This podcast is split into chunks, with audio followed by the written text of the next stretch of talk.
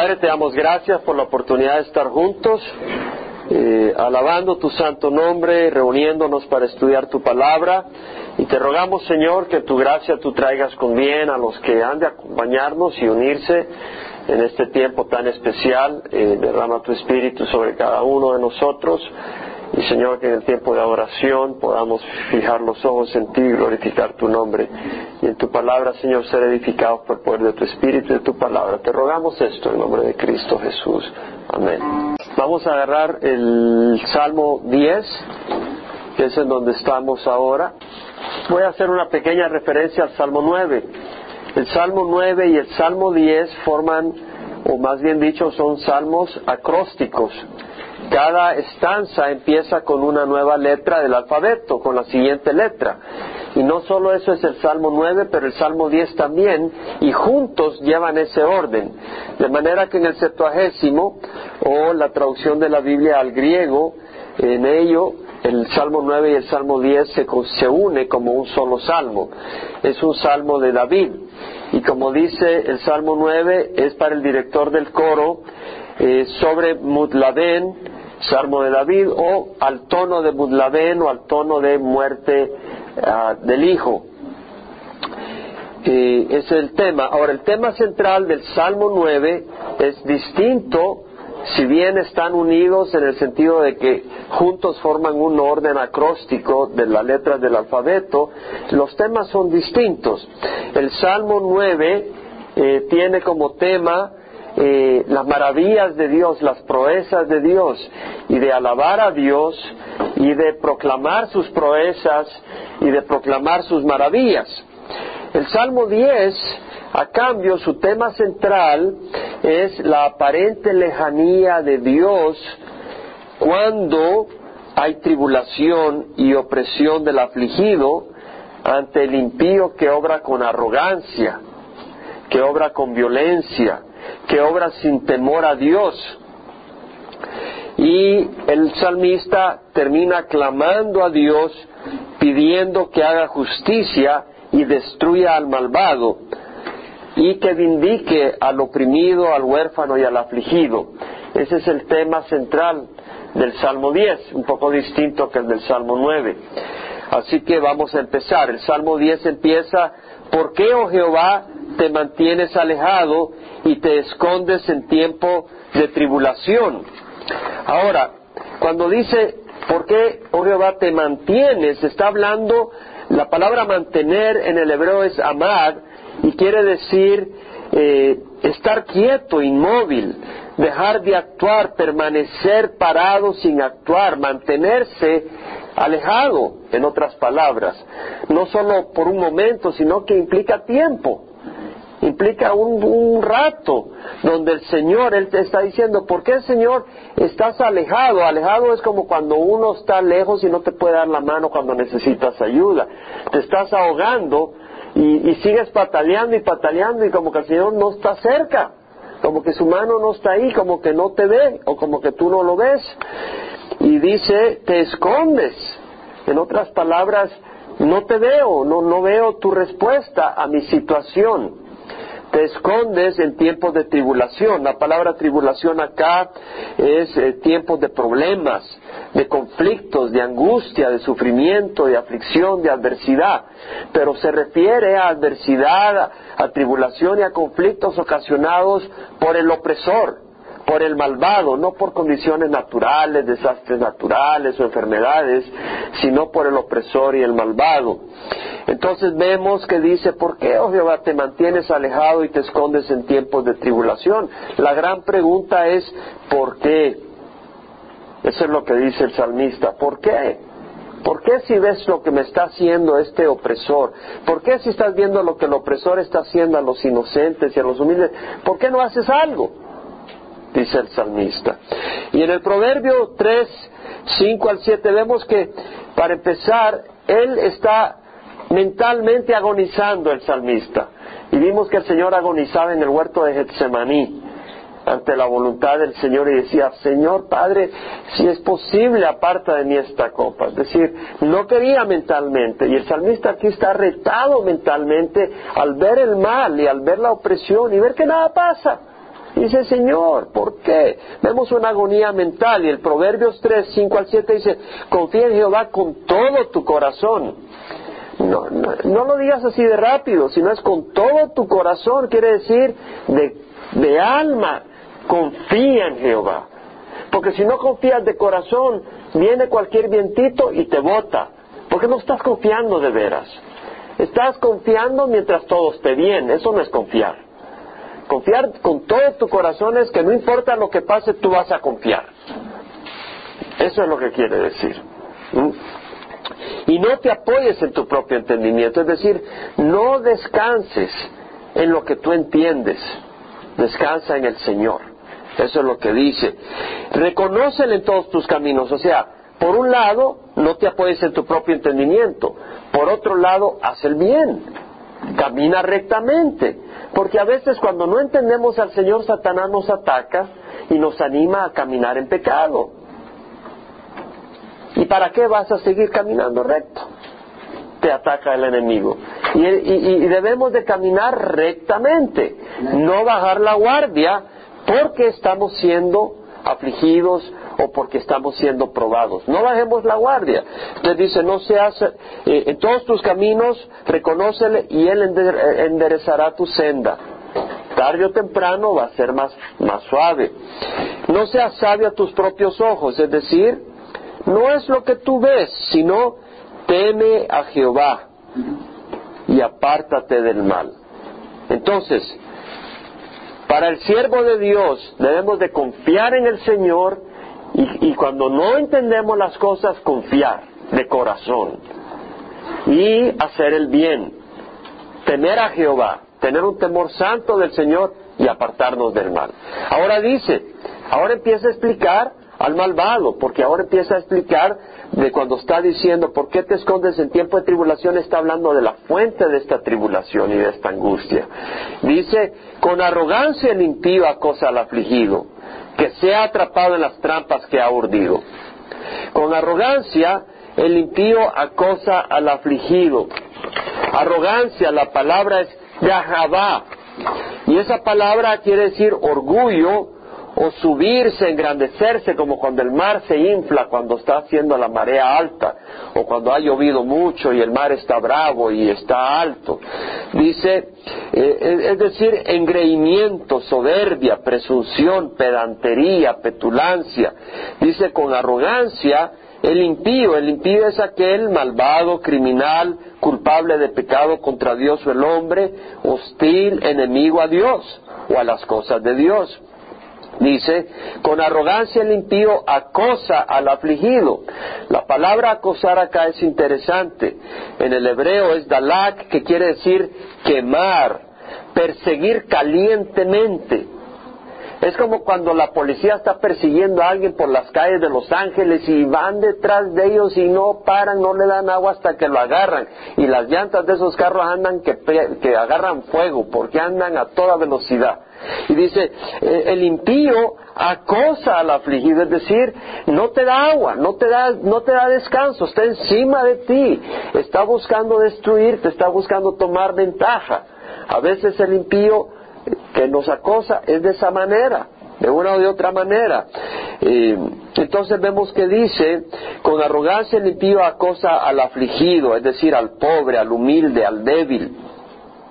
Y dice que se ha atrapado en las trampas que ha urdido. Y uno dice, bueno, pero que no hay que poner la cara cuando nos golpean un lado, poner la otra. Bueno, pero aquí el salmista también está expresando la justicia de Dios. Y tenemos que entender esto, eh, que en el corazón del hombre, el hombre eh, como falla y como peca y pecamos y fallamos, le pedimos a Dios perdón. Pero cuando no hay arrepentimiento de otra gente y vemos que está mal y mal y mal, ahí en el corazón el deseo que Dios haga justicia.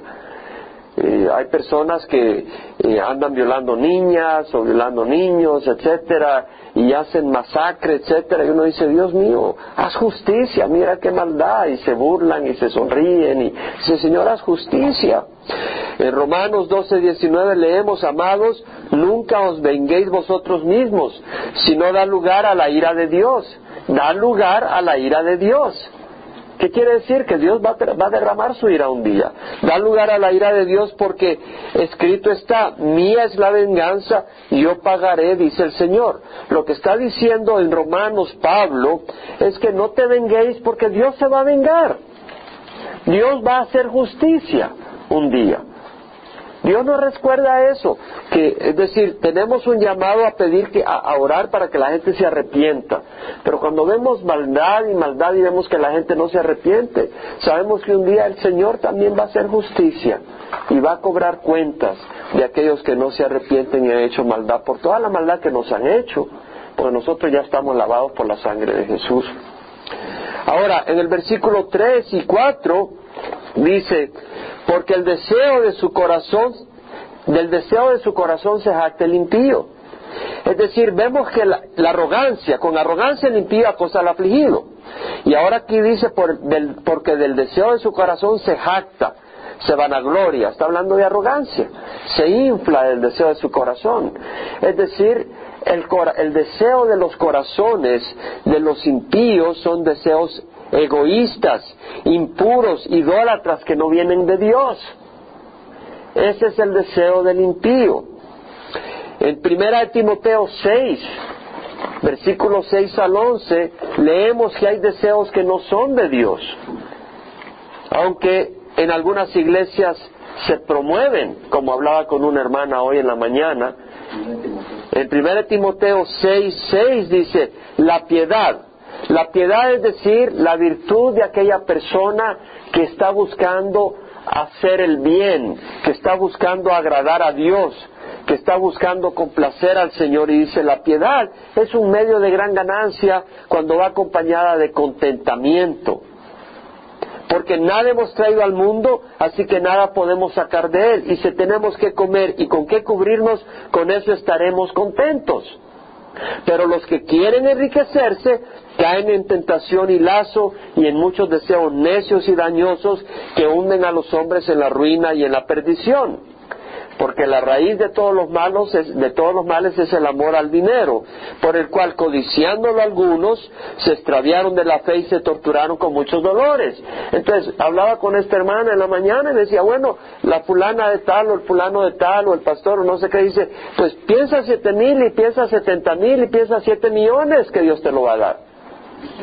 Entonces lo que vemos ahí es una impiedad porque lo que está mostrando este, este instrumento de esa enseñanza equivocada es que el hombre codicie dinero, que codicie riquezas. Pídele a Dios un castillo y que te va a dar un castillo. ¿Para qué necesitas un castillo? Solo necesitas techo para vivir. A menos que sea para abrigar a los pobres que no tienen a dónde vivir. Pero si es para que tú seas reina del castillo, te tengo noticias. El rey de reyes y señor de señores es Jesucristo, no tú. ¿Me explico? Entonces tenemos que ver de dónde viene esa enseñanza. Viene de Satanás. Es del impío, aunque Satanás se viste como ángel de luz. Y tenemos que tener cuidado de no ser influenciados de estas enseñanzas. Pablo le dice a Timoteo, pero tú, hombre de Dios, huye de estas cosas. Y sigue la justicia, la piedad, la fe, el amor, la perseverancia y la amabilidad. Son las cosas que hemos de seguir. Primera de Juan 2, 15 al 17 dice, no améis al mundo ni las cosas que están en el mundo. ¿Sí?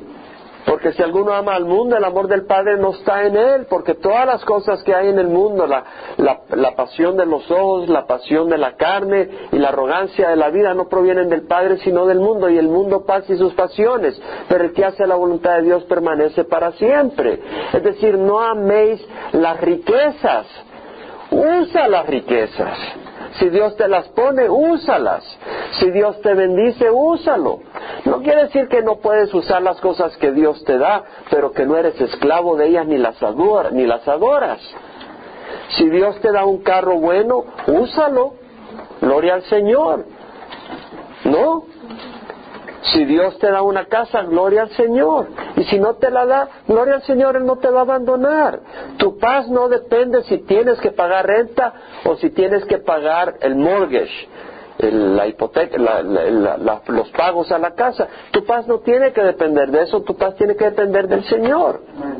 Y si el Señor no te permite comprar una casa, no por eso empieces a codiciar ¿Sí me explico? Pero si la puedes comprar, cómprala, pero no la hagas tu Dios. No la hagas el centro de tu tiempo.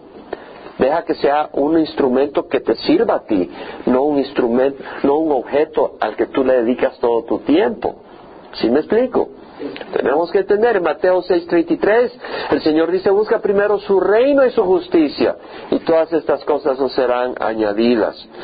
Pero entonces vemos que dice, eh, porque del deseo de su corazón se jacta el impío, y el codicioso maldice y desprecia a Jehová. Vemos que desprecia a Jehová, es otra muestra de arrogancia. Desprecia a Jehová.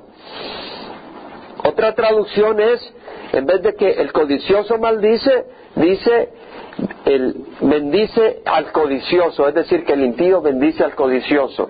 Y en el hebreo existe la posibilidad de las dos traducciones. Y como lo estamos traduciendo al español, pues no sabemos exactamente. Si fuera en hebreo lo, lo diríamos tal como está escrito en el hebreo, lo diríamos. Pero no entendemos hebreo, ¿no? Entonces lo decimos como está en español, que sería una de las dos traducciones. Bendice al codicioso o el codicioso maldice y se refiere al mismo impío y desprecia al Señor. En todo caso, el impío es codicioso, es lo que está diciendo de todas maneras. Y la palabra codicioso es ah, ambicioso, es el que está insatisfecho, siempre quiere más. Hoy te compraste unas zapatillas rosadas porque las que tenías ayer eran negras y ya las de anteayer ya pasaron de moda. Es decir, siempre quieres más, ¿no? O, con distintas cosas, esa codicia eh, que no para, es una voracidad de querer más. ¿Verdad? De querer más en esto, querer más de lo otro, y cualquiera que sea la razón, dice, el codicioso maldice y desprecia a Jehová. Ahora aquí la palabra despreciar es fuerte, es naatz en el hebreo, que es despreciar, aborrecer, repudiar, burlarse, rechazar con burla y ridiculización. En otras palabras, el, el malvado el impío desprecia al Señor. En otras palabras, el impío dice, yo qué necesito del Señor, hombre, yo todo me lo consigo, yo no necesito ah, ir a la iglesia que ustedes, mira cómo estoy de bien, cómo me doy mis viajes a Hawái cuando quiero, y todo, ¿qué? Mira que ahí estás, pobrecito. Pierdes todo el tiempo yendo a la iglesia en vez de estar vendiendo y ganando y comprando y haciendo. Eh, o sea, desprecian, se burlan. Y no se están burlando de uno, también se están burlando de Dios. Entonces dice, el codicioso maldice y desprecia a Jehová. El impío en la altivez de su rostro, vemos la arrogancia de nuevo. En la altivez de su rostro no busca a Dios. Ahora, a Dios ha sido añadido. Simplemente dice no busca. Y realmente su significado es no busca a Dios ni las cosas de Dios. A eso se está refiriendo. La palabra buscar acá en el hebreo es interesante, es buscar, consultar, pedir, buscar con interés y un esmero, preguntar, en otras palabras, indagar, examinar, escudriñar, averiguar, escuchar. Lo que está diciendo es que el impío, en su arrogancia, no tiene necesidad de Dios no le pregunta a Dios, no, no quiere saber lo que Dios opina, no quiere saber qué ve, cómo ve Dios las cosas, no quiere saber la voluntad de Dios, no le interesa ir a la iglesia, no le interesa conocer la palabra de Dios. Él está muy satisfecho con su propio juicio y su propio pensamiento. ¿Entendemos? Todo su pensamiento es no hay Dios. Otra traducción sería no existe Dios en ninguno de sus pensamientos. Es lo mismo. La persona que pasa tomando decisiones, que pasa pensando en esta cosa, en la otra cosa, en tal fulano, en tal mengano, en tal vacación, en tal riqueza o en tal cosa o en tal preocupación, pero no piensa en Dios. Es como que si Dios no existe para él. Está despreciando a Dios, está despreciando a su Creador. Sus caminos, dice, prosperan en todo tiempo. Vemos acá la prosperidad del impío. Pero no se equivoque, no es para siempre. Dice, sus caminos prosperan en todo tiempo o tiene éxito en todo lo que hace. Tus juicios, oh Dios, están en lo alto, lejos de su vista. La palabra juicio acá es mispa. es decir, eh, la causa legal, las causas del Señor de que haya rectitud, que haya justicia en la tierra. No le importan al impío.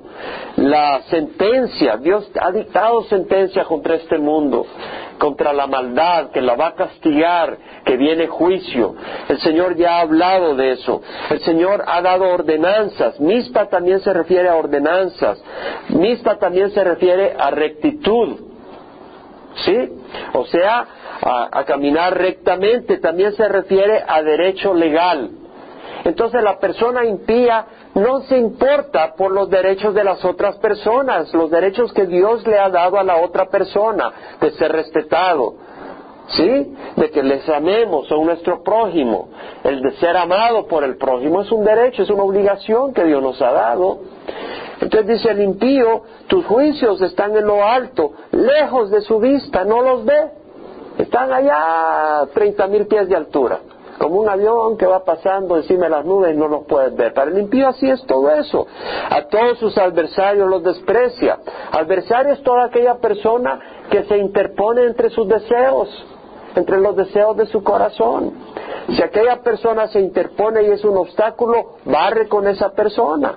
Ese es su adversario. Los desprecia. Una vez más vemos la arrogancia del impío. Dice en su corazón, no hay quien me mueva. El problema está en su corazón. Dice, no voy a ser conmovido, no voy a ser sacudido. Es arrogancia. En un momento a otro el Señor le puede mandar una enfermedad y despedirlo de este mundo. O puede darle un ataque al corazón y se acabó. O, su familia se le puede destruir, o su casa se le puede venir para abajo, o económicamente puede venir en una crisis. Entonces el impío cree que todo está en sus manos, pero es falso. Por todas las generaciones no sufriré adversidad. Con arrogancia habla y se conduce. Llena está su boca de blasfemia. La palabra acá blasfemia la traducen muchas traducciones en inglés, eh, maldiciones. Tenemos que el impío usa su lengua para maldecir engaño para engañar, para sacar ventaja, opresión para oprimir a otro. Bajo su lengua hay malicia, eh, en, otra, en otra palabra, problemas e iniquidad. Es decir, el, el inicuo, o, el, el, inicuo, eh, estoy hablando del impío, o puede ser también la mujer impía, esto hace indiferencia si es hombre o mujer, se aplica a ambos. Hay malicia, hay problemas, hay iniquidad. ¿No? Es como aquella mujer que dice, ¿no viste la fulanita? Dijo que estaba más delgada que tú. Ya se armó el pleito, ¿no? Ya se armó el pleito, ahí está, no les importa, quieren ver un poco de fuego, quieren ver un poco de luces artificiales en el ambiente, ¿no? O, oye, eh, eh, vi a tu marido con fulanita, ajá, y tal vez era una cosa de negocios o algo, ya se armó el despelote. No, o sea, hay personas que traen problemas. dice, se sienta al acecho en las aldeas. En los escondrijos mata al inocente. la palabra acá inocente es el que es libre de culpa. El que, el que no las debe no tiene miedo, ¿no? ¿Verdad? Por eso a veces tú vas caminando y se cayó una hoja aquí, ¡ay! Pegas el gran susto a ver qué debes, a saber qué mal has hecho. Pero cuando estás en paz con el Señor puede haber un terremoto y estás tranquilo. Pero a veces hasta un soplido te asusta. ¿No? Y, acá dice, el, que está tranquilo, el que es inocente va tranquilo, pero este impío viene al acecho. Como sabe que el impío, que el justo, el, inocente no debe nada, está tranquilo, se aprovecha y lo atrapa y toma ventaja de él. ¿Ah? Sus ojos espían al desvalido, es decir, al pobre, al desafortunado. Acecha en el escondrijo como león en su guarida, acecha para atrapar al afligido, al débil, al humilde, y atrapa al afligido arrastrándolo a su red, se agazapa, se encoge, es decir, así se agacha. Así como el gato cuando va a agarrar eh, un pájaro o algo, como se agacha y va así silencioso para agarrarlo. Dice, así es el impío y los desdichados caen en sus garras. Ya empezó diciendo, ¿por qué, oh Jehová? Y aquí está describiendo lo que hace el impío. Dice en su corazón, Dios se ha olvidado, ha escondido su rostro, no lo verá jamás. Se equivoca. El impío porque está prosperando, cree que puede seguir así. Y se está cegando sus ojos, se está dormitando en su maldad. Y dice, Dios se ha olvidado, ha escondido su rostro, no lo verá jamás. Se equivoca totalmente. Entonces dice, levántate, oh Jehová, alza, oh Dios, tu mano. Es como que si Dios estuviera sentado ahí, tranquilo, mirando el paisaje y se ha despreocupado. Dice, Jehová, levántate, toma acción, levanta tu brazo. Está llamando al Señor que tome acción. Pero el tiempo nuestro no es el tiempo del Señor. El tiempo del Señor no es su tiempo. El Señor va a hacer justicia en su tiempo perfecto. Entonces tenemos que tener los ojos. Dice, no te olvides de los pobres. Le pide al Señor, ¿cómo se va a olvidar el Señor de los pobres? Pero lo que aquí muestra es el corazón del salmista, que tiene preocupación por los pobres, tiene preocupación por el afligido. Y dice, no te olvides, Señor, de los pobres. ¿Por qué ha despreciado el impío a Dios? Ha dicho en su corazón, tú no lo requerirás. Una vez más, se engaña a sí mismo. Si la persona que está caminando en pecado considerara el infierno, yo creo que sería una buena medicina para parar de pecar. Si la persona que está viviendo alejado de Dios, Dios le permitiera abrir los ojos y ver el infierno por un minuto, yo creo que sería una buena medicina. Pero Dios sabe lo que hace y Él sabe cómo hacer las cosas. Tú lo has visto porque has contemplado la malicia y la vejación para hacer justicia con tu mano. O sea que dice, tú estás lejos, dice al principio, te estás escondido. Pero luego dice, tú has visto las cosas y vas a hacer justicia. A ti se acoge el desvalido. Tú has sido amparo del huérfano. El, el, salmista una vez empieza a expresar su queja, una vez está en espíritu de oración, medita y recuerda tú has sido protección para el huérfano, tú has sido torre fuerte. El nombre de Jehová es torre fuerte. El justo corre a él y es salvo. ¿No? Es lo que dice. Ahora viene y una vez más pide justicia. Quiebra tú el brazo del impío y del malvado. Persigue su maldad hasta que desaparezca. Es correcto. Es necesario ver este mundo libre de maldad. El Señor lo va a hacer. No nos toca a nosotros. Claro que si eres gobernante, los gobiernos han recibido autoridad de Dios para poner orden y castigar la maldad.